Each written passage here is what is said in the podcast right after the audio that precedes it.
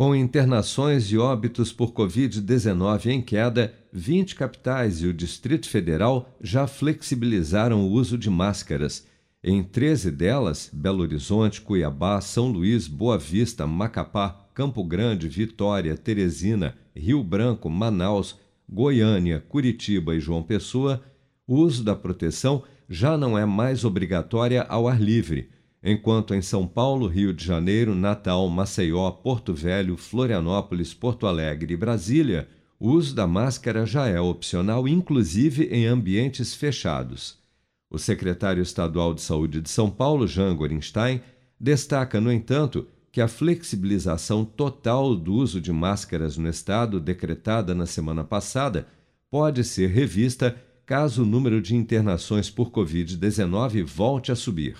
continuamos a fazer todas as observâncias para os dados da saúde de forma diária e especialmente semanal, onde uh, se porventura se identificar qualquer mudança no cenário epidemiológico, surgimento de variantes que deixem de ser de atenção para serem de preocupação com seu impacto consequente na saúde, não temos problema algum em retroceder. Mas nós temos que lembrar que o que caiu aí no decreto é a obrigatoriedade. Vai ser natural que as pessoas mantenham as máscaras no seu bolso, até porque existe ainda obrigatoriedade no transporte público, nos acessos ao transporte público, nos hospitais e unidades de saúde, e orienta-se, deixa-se muito claro a necessidade que, para alguns grupos, idosos, portadores de doenças crônicas, pacientes que têm um problema na sua imunidade, grávidas, que mantenham a utilização de máscara independente dos, uh, dos, das estatísticas. Segundo os totais de diagnósticos confirmados e óbitos por Covid-19 reportados pelas secretarias estaduais ao Ministério da Saúde,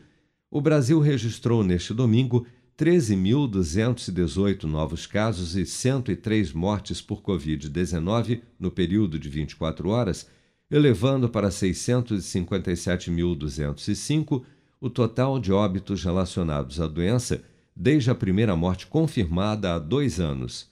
Até amanhã desta segunda-feira, no Brasil, 175.261.503 pessoas maiores de 12 anos ou 82,1% do total da população do país, já haviam recebido a primeira dose de vacina contra a Covid-19, sendo que destas, 158.873.627, ou 74,5% dos habitantes do Brasil,